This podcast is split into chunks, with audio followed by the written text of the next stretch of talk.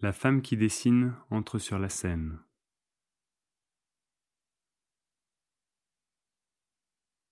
Elle a invité un ami.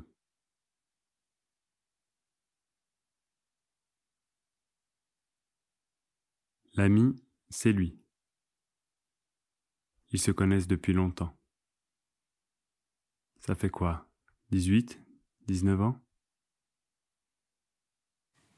L'ami s'avance vers elle, met ses mains sur ses épaules.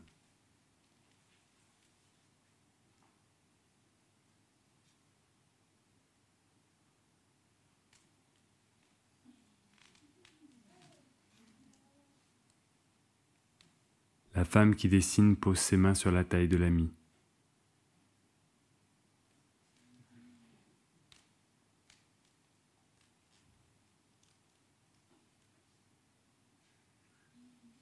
Quand on se connaît depuis aussi longtemps, on a forcément un peu de l'autre sur soi, un peu de l'autre en soi.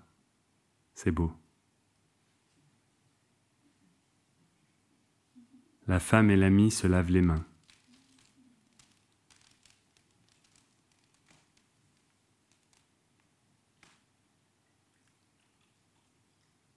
Elle l'avait si longtemps caressé qu'il restait de lui sous ses ongles.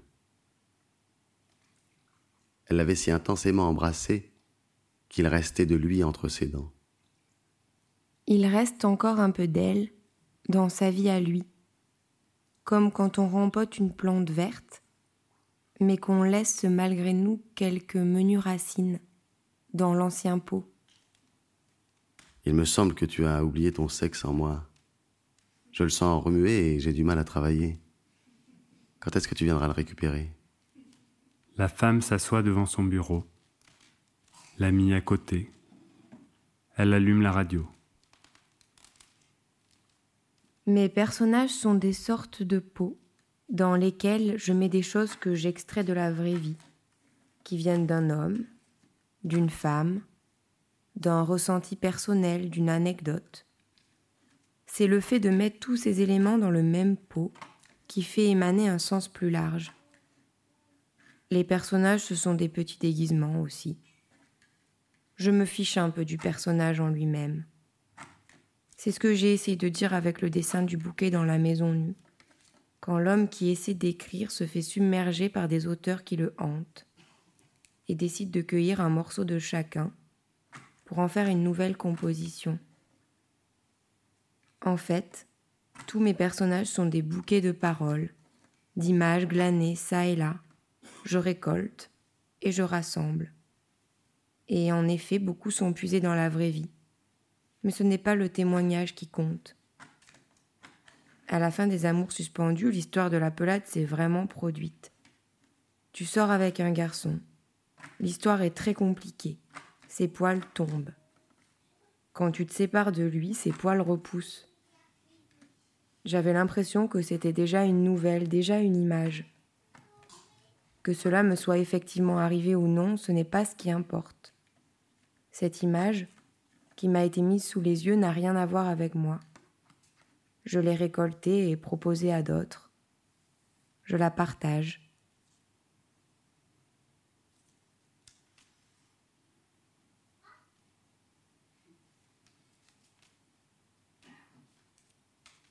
Parlez, parlez encore. Ne faites pas attention à moi. Je collecte vos postillons, vos éclaboussures, ce que vos langues jettent sur le bas-côté. Ne faites pas attention à moi.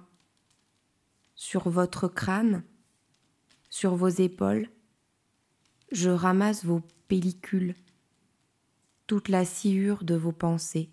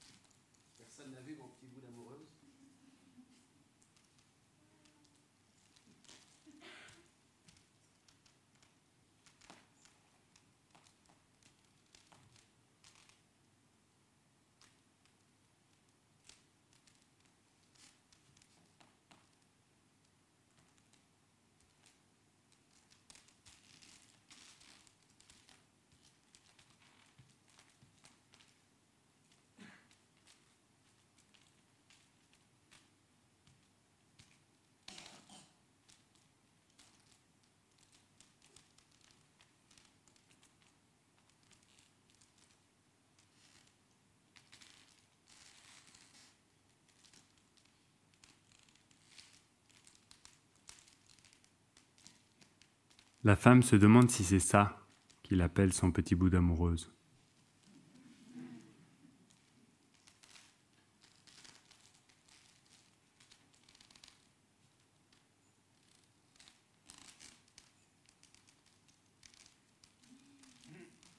Je veille à ne pas être infidèle. Je ne voudrais pas faire de mal à ma femme. Parfois, je me dis que j'ai un problème, peut-être une douleur d'enfant mal soignée. Il paraît que ça arrive. Pourquoi je ressens autant le besoin de plaire et d'être aimé? Je fais pas exprès d'être attiré par les autres. Ou alors, si je suis bien avec elle, je la connais tant que je cherche à revivre le début de notre histoire. En regardant toutes ces filles, je suis peut-être simplement un type qui aimerait re-rencontrer sa femme. Maintenant que j'y pense, j'ai souvent un petit faible pour celle qui semble lui avoir volé un trait de caractère, une expression ou un détail de sa beauté. Dans les rues, dans les cafés, partout, je cherche désespérément un double de ma femme. Une personne comme elle, identique en tout point, mais que je ne connaîtrais pas encore et qu'il me resterait à découvrir.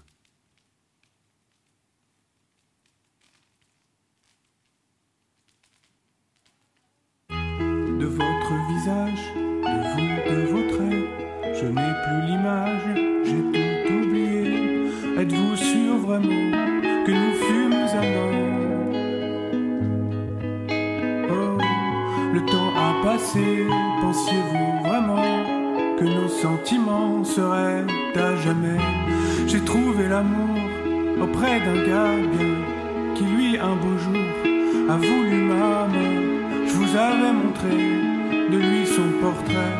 Vous rappelez-vous, ça vous rendait fou. Le temps a passé, pensiez-vous vraiment que nos sentiments seraient à jamais? Je vous en veux encore en ce soir d'été mal de cœur d'avoir profité. J'ai tant de rancœur que je ne pourrais vous laisser jouer de ma fragilité. Le temps a passé, pensiez-vous vraiment que nos sentiments seraient à jamais de votre visage, de vous, de vos traits Je n'ai plus l'image, j'ai tout oublié. Êtes-vous sûr vraiment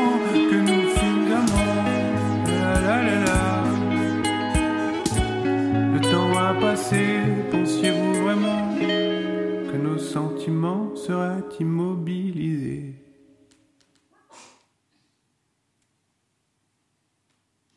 La femme qui dessine se dit qu'il danse vraiment bien. L'ami lui raconte qu'il est maintenant comédien. Il en parlait déjà quand il était au lycée. Il se demande ce qu'elle fait elle aujourd'hui. Elle ne sait plus très bien si elle lui a déjà montré ses livres.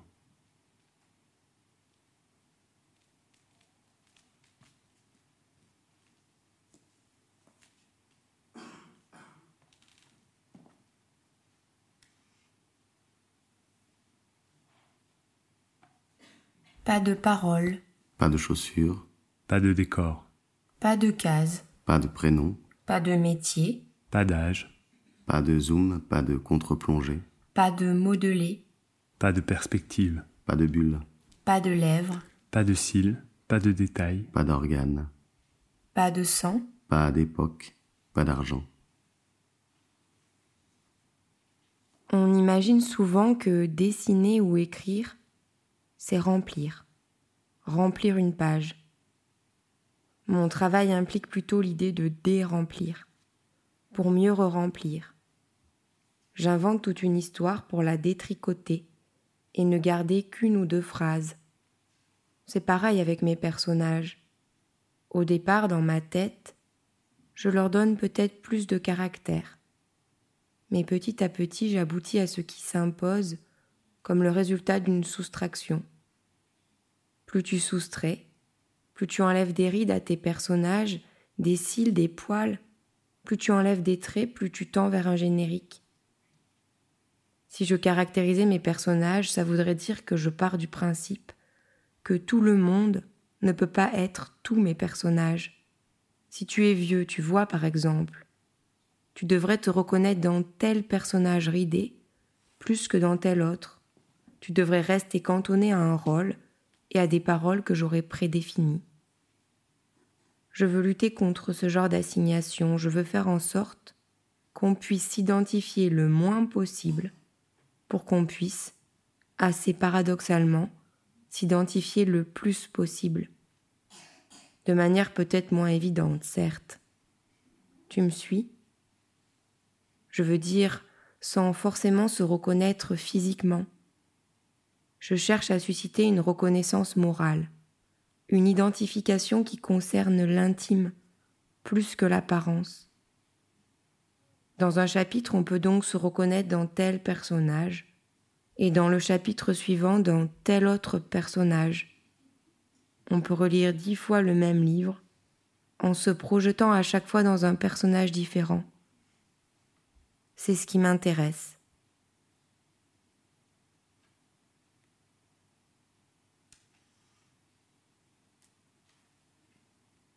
L'ami se demande ce qu'il y a dans la caisse sous le bureau.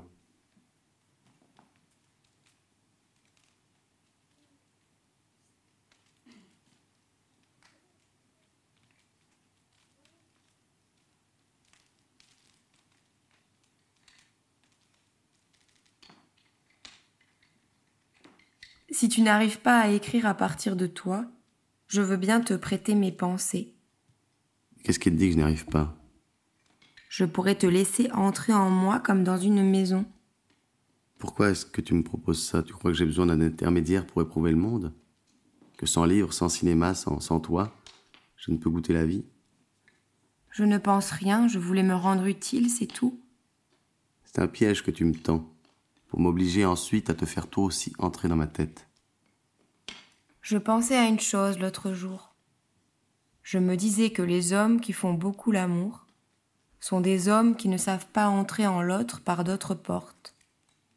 Des archéologues qui fouillent avec leur sexe pour comprendre à quoi ça ressemble l'intérieur de quelqu'un d'autre qu'eux-mêmes. Qu'est-ce que tu racontes? Quand tu lis avec frénésie, que tu regardes plusieurs fois le même film, il s'agit là aussi de tentatives de pénétration. N'importe quoi. Les auteurs de livres sont des personnes qui acceptent qu'on les pénètre, qui ne savent pas se cacher, alors que toi, tu refuses de me visiter sous prétexte qu'il faudrait ensuite aussi m'inviter chez toi. Comment veux-tu réussir à écrire si l'intrusion même d'une amie t'apparaît comme un viol? Calme-toi. Je veux bien y entrer dans ta tête. Ça me fait un peu peur, c'est tout. Elle se demandait pourquoi il transportait toujours des bâtons au fond de ses poches. Il n'osait pas lui dire que ce n'étaient pas des bâtons, mais son désir pour elle qui enflait ses pantalons. Et tu passes, et tu repasses, passe et repasse. Repasse-moi, défais mes plis de ton sexe chaud. Quand il ramenait des filles, la voisine du dessus sortait son aspirateur pour attirer à travers les lattes tout le plaisir et les râles de l'étage du dessous et faire monter chez elle les orgasmes des autres.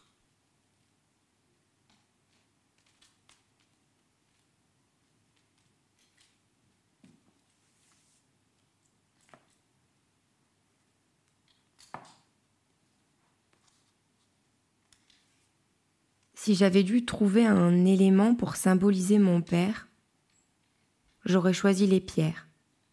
Mais attention, pas les galets lisses et doux. Non, plutôt les rochers qui piquent les pieds si on leur marche dessus sans chaussures. Ceux qui sont recouverts d'aspérité, ceux qui râpent, qui coupent, qui sont agressifs et froids. Mon père était un rocher sur lequel on aurait aimé s'agripper sans se blesser sous lequel on aurait aimé s'abriter, sans se sentir menacé. Souvent je me suis entaillé les doigts, en m'accrochant trop à lui. J'espérais trouver un endroit plus doux, dans la complexité de ses reliefs, mais en général, je mettais les mains là où il ne fallait pas. C'était très compliqué de trouver une position confortable contre lui. Ça pouvait arriver par hasard, mais c'était rare.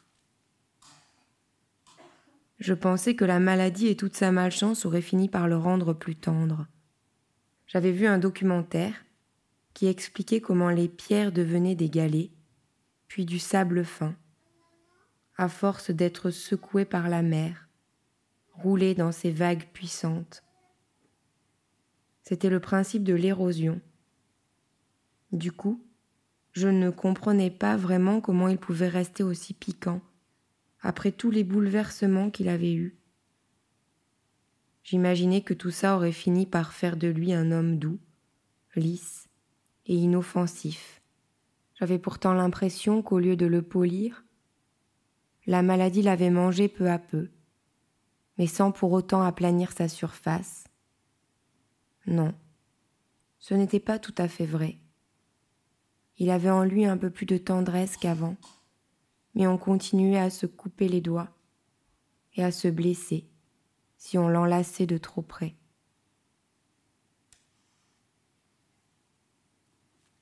La femme se lève. On croirait un pilier, un morceau de mur.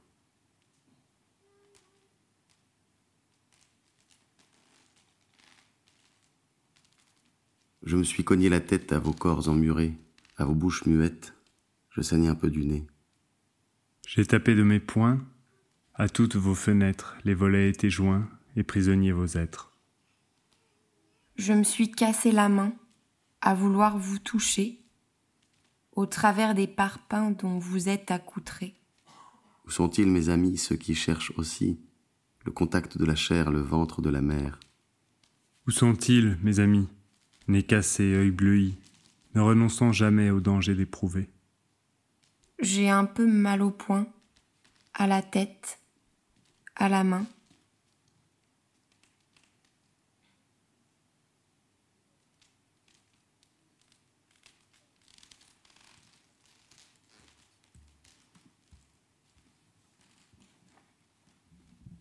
Sa langue, ses bras, son sexe, tout ce qui sert à atteindre l'autre, était chez lui étonnamment petit. Il portait du velours, des pantalons, des vestes très douces. Et c'était traître, parce qu'en dessous, il n'était pas doux, pas doux du tout.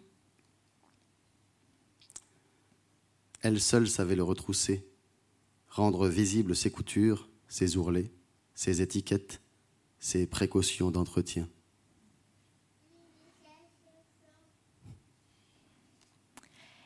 Elle avait le moral en stalactite et lui en stalagmite. C'est comme ça qu'ils ont réussi à se toucher.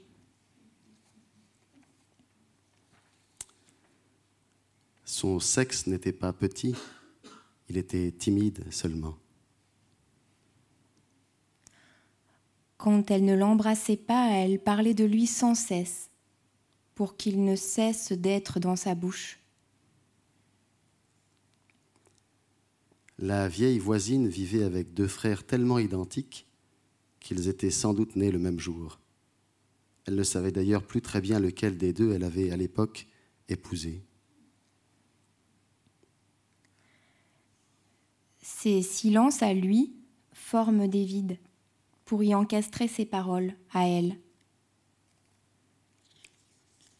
Elle n'avait pas de bec verseur. Quand elle parlait, tout dégoulinait à côté.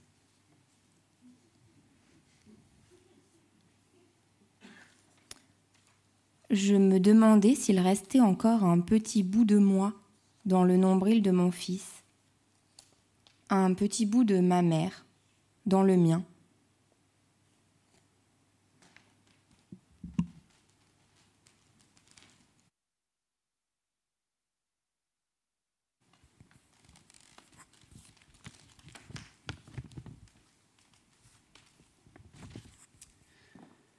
Les enfants, les bébés, ils les appellent les petits tout. Et c'est vrai qu'ils sont des petits tout, qu'ils sont un peu de leur mère, un peu de leur père, un peu des grands-parents, un peu des arrière-grands-parents, un peu de tous ceux qui sont morts il y a si longtemps. Des petits tout. Tout ce qu'ils leur ont transmis, caché, inventé, tout. Des bouquets d'histoires, de silence, d'émotions, de gênes, de cellules. des collages de lèvres, d'oreilles, de regards, de cils, de traits et d'odeurs, des discordes, des secrets, des réconciliations. C'est pas toujours facile d'être un petit tout, d'avoir en soi autant d'histoires, autant de gens, de réussir à les faire taire pour inventer encore une petite chose à soi.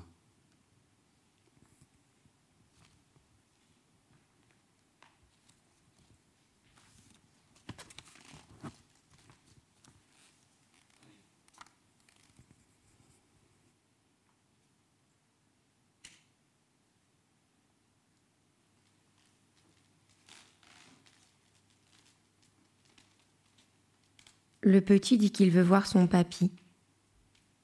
Elle lui répond que ce n'est pas possible, qu'il est mort avant qu'il naisse. Il dit que papy est dans l'armoire. Et il ramène l'album photo. Papy qui marche dans la forêt, papy qui la porte sur ses épaules, papy qui se baigne, papy devant la ferme, papy qui fait de la mobilette, papy qui a tué un poisson. Il est tout chagriné de ne jamais l'avoir connu. Il voudrait avoir le droit de le toucher, sans qu'on lui dise qu'il va le corner, sans que ses doigts laissent des traces sur le papier trop brillant. Il voudrait voir son papy, son papy bouger, son papy vivant, pas tout petit, pas immobile, pas rangé dans des pochettes, dans des albums, dans des tiroirs. Alors il pleure et rien ne peut le calmer. Si, il y a bien une chose qui le console, mais elle n'aime pas tellement y jouer. Il lui demande de faire semblant, de devenir son papy, de prendre sa voix, son allure. Et lui, il y croit. Il apprend par la main, lui fait visiter sa maison. Tu vois, papy, là c'est ma chambre et mes jouets. Il faudrait que je te montre mon jardin aussi. Maman dit que tu avais un beau potager. Là, c'est mes tomates, et là, mes courgettes. Tu veux manger une fleur de bourrache? Attention de ne pas glisser.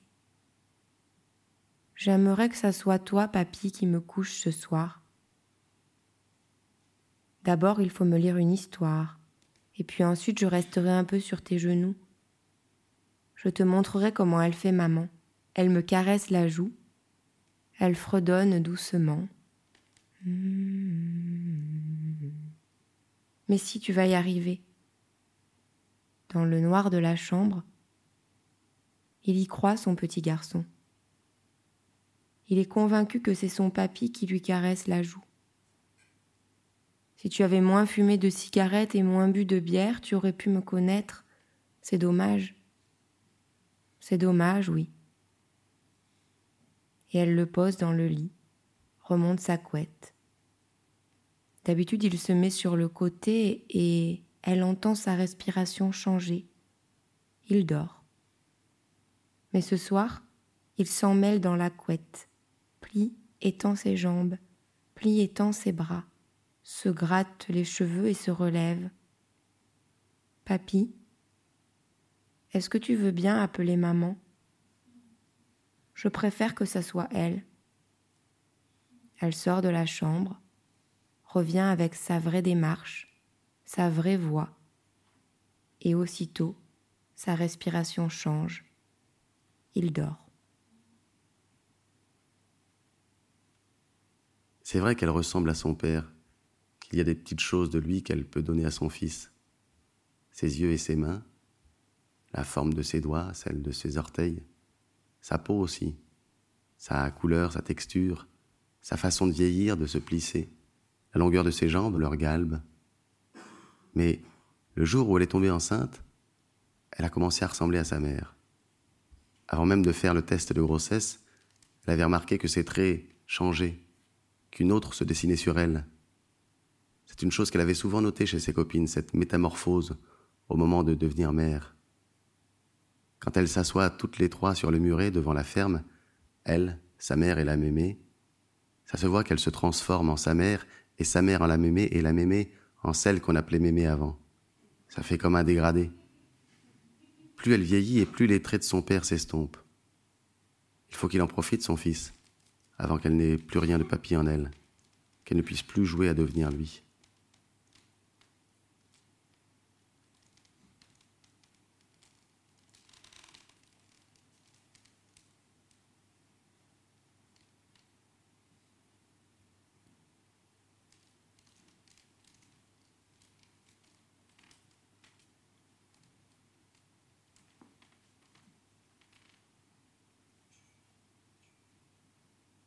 Quand ils sont nus, mes personnages se ressemblent tellement que tu ne peux pas les distinguer.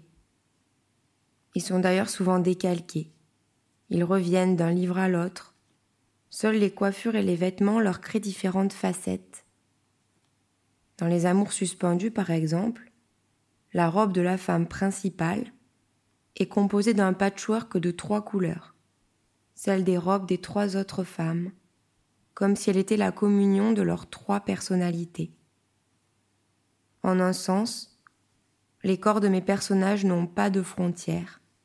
C'est un continuum. Quand des danseurs sont venus chez moi, lors de l'écriture de la maison nue, tu te souviens?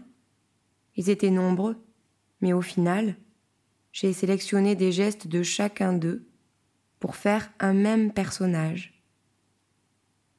D'ailleurs, ces assemblages sont instables, et très souvent, des parties se détachent, des membres migrent d'un corps vers un autre, et créent des jeux de transvasement incessants. Regarde, dans les petits c'est évident, avec le ventre qui est trop gros, qui se vide, qui garde en creux le négatif du bébé, sa contreforme, les seins qui ne font que se vider, se remplir, enfin, qui se vide au moment où ils remplissent l'autre, avec l'idée de se laisser manger, de manger l'autre, de créer des creux dans l'autre pour se nourrir.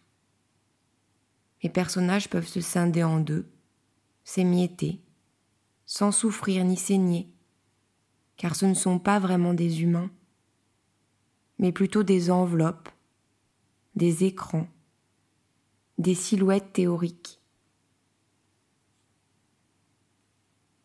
La femme qui dessine demande à l'ami comment il s'y prend, lui, sur scène, pour regarder dans le corps des autres.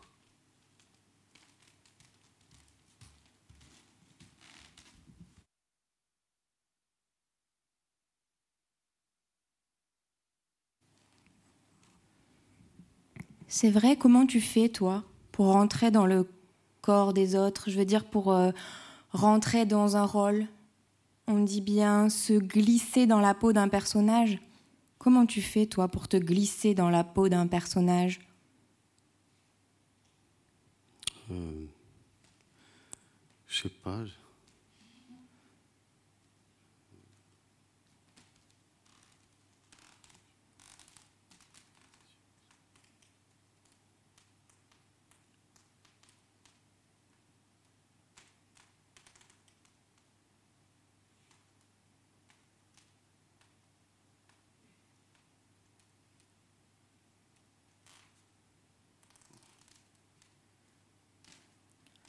Tu vois bien que ça marche pas. C'est nul. Oui, oui, mais bon, tes personnages, toi, tu, enfin, ils vivent pas vraiment. Ils n'ont pas le cœur qui bat, ils respirent pas. C'est, c'est nul. Oui, mais toi, les gens qui viennent te voir sur scène, est-ce qu'ils peuvent euh, t'emporter avec eux? Est-ce qu'ils peuvent te relire? Est-ce que tu vois, est-ce qu'ils peuvent s'endormir contre toi le soir? Non? Oui, mais toi, tes, personnages, tu vois, ce que tu dessines, ils n'ont pas vraiment, ils ont pas de, pas d'ambition, ils peuvent pas se faire mal, il peut pas y avoir d'accident, tu vois, ils ont. oui. toi, toi. Oui, mais toi.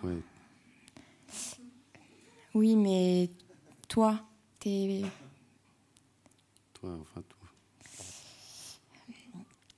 Bon, c'est vrai, des fois, j'aimerais bien que mes personnages aient une voix. Juste ça. Une voix. Oui, moi aussi, c'est vrai, j'aimerais bien des fois pouvoir euh, me métamorphoser ou me dupliquer, ou alors euh, me casser en deux et me recoller. Bon, on continue? D'accord.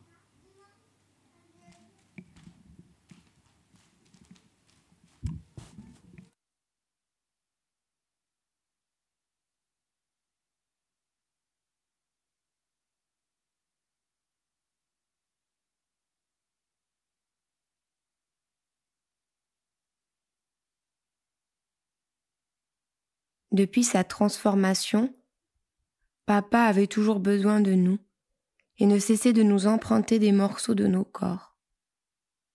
Lorsque des amis venaient lui rendre visite, je devais lui céder naturellement ma bouche pour qu'il puisse échanger avec eux.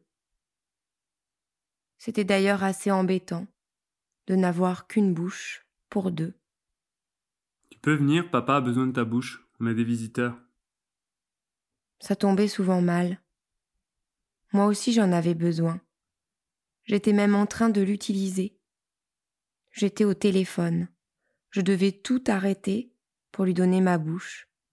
C'était à son tour de s'en servir. Je trouvais ça un peu injuste, mais je ne voulais pas paraître égoïste. Alors, je lui cédai généreusement mes lèvres, mettant mes propres activités de côté. Rends-lui sa bouche maintenant qu'ils sont partis. Souvent, il nous empruntait nos mains. Il en avait besoin pour atteindre le bouton de la télévision, pour mettre son pantalon et pour beaucoup d'autres actions de son quotidien. Il voyait le chat passer près de lui, mais n'était pas assez agile pour l'attraper. Quelqu'un peut prêter son bras à papa? Il n'arrive pas à caresser le chat. Je suis en train d'écrire. Moi, je n'ai pas le temps, je dois préparer mon sac. Peu à peu, on devenait des extensions de son corps à lui. Tout ce qu'il ne pouvait pas faire, on le faisait à sa place. On le relayait, on le complétait. On devenait ses bras, ses jambes, sa voix. Tout ce qui lui manquait, on lui prêtait si bien qu'au bout d'un moment on ne savait plus s'il s'agissait de nos bras ou des siens, si ma bouche était encore la mienne, ou si elle était aussi la sienne. Puis, à force de penser et de parler à sa place, je finissais souvent par croire que j'étais lui, qu'il n'y avait plus de différence entre sa personne et la mienne. Je me mettais à souffrir à sa place, à penser que j'étais malade, à croire que j'allais bientôt mourir. Tous les sentiments qu'il n'exprimait pas, je les faisais vivre à travers moi. Lorsqu'il disait Je m'étouffe, je traduisais Je m'étouffe. C'est de ma bouche que ça sortait, mais je laissais pourtant la phrase à la première personne. Alors je me demandais soudain si mes poumons fonctionnaient correctement, si je n'étais pas en train de manquer d'air.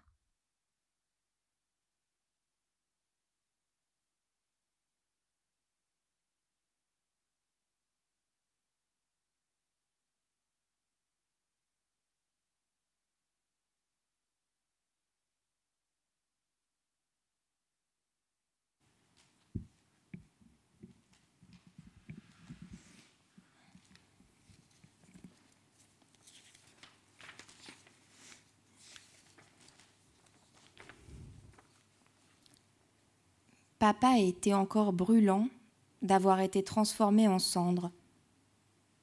Je le tenais sur mes genoux pour pas qu'il roule dans les virages.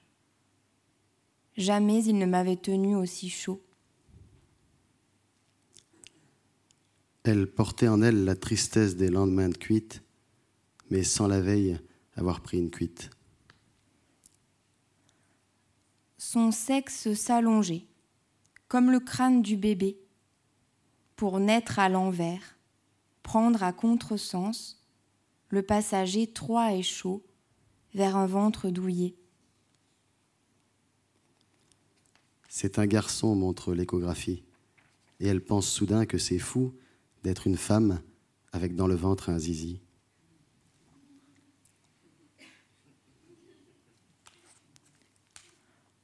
Pauvre poule, qui n'auront jamais la chance de sentir un bébé dans leur ventre. On dirait bien que par mes gardes j'ai réveillé ce si petit homme qui tout en vous sommeillait. On dirait bien que par mes gardes j'ai révélé ce si petit garçon que vous teniez caché. Que ma douce chanson apaise vos tourments, tout au bord de vos cils que cessent les torrents. Venez tout contre moi, je n'ai plus de rancœur. Dormez contre mon sein, fermons la porte aux peurs. Que ma douce chanson apaise vos tourments, tout au bord de vos cils que cessent les torrents.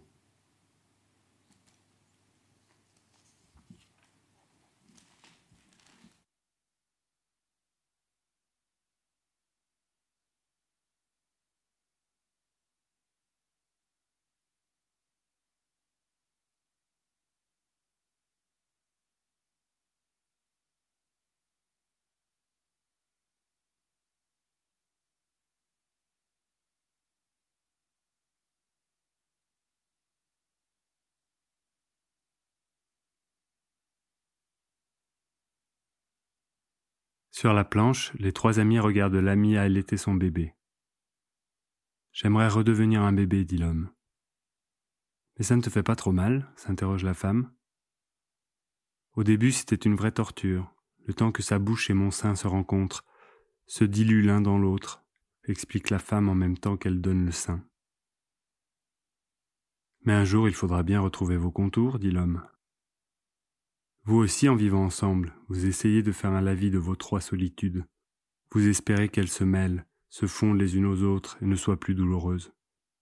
Vous aussi, vous devrez bientôt retrouver vos contours, répond la femme.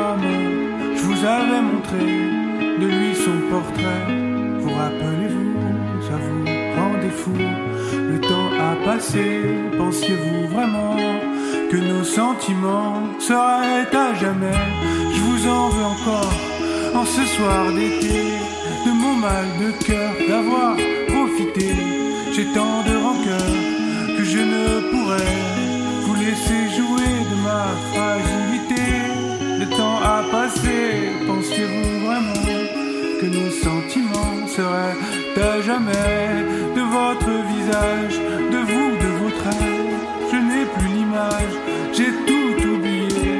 Êtes-vous sûr vraiment que nous fûmes amants.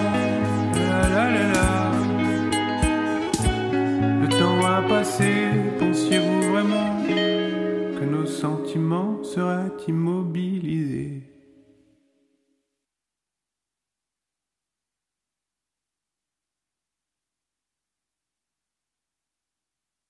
plus terrible façon de m'oublier, ce serait de ne plus savoir aimer. Mais il te ressemble un peu celui qui souvent me rejoint sous les draps. Quelquefois dans le noir de la nuit, à sa peau, on dirait que c'est toi. Mon amour, mon amour qu'il est beau de savoir qu'un autre a pris le relais et continue tel un frère jumeau le dessin qu'on s'était inventé.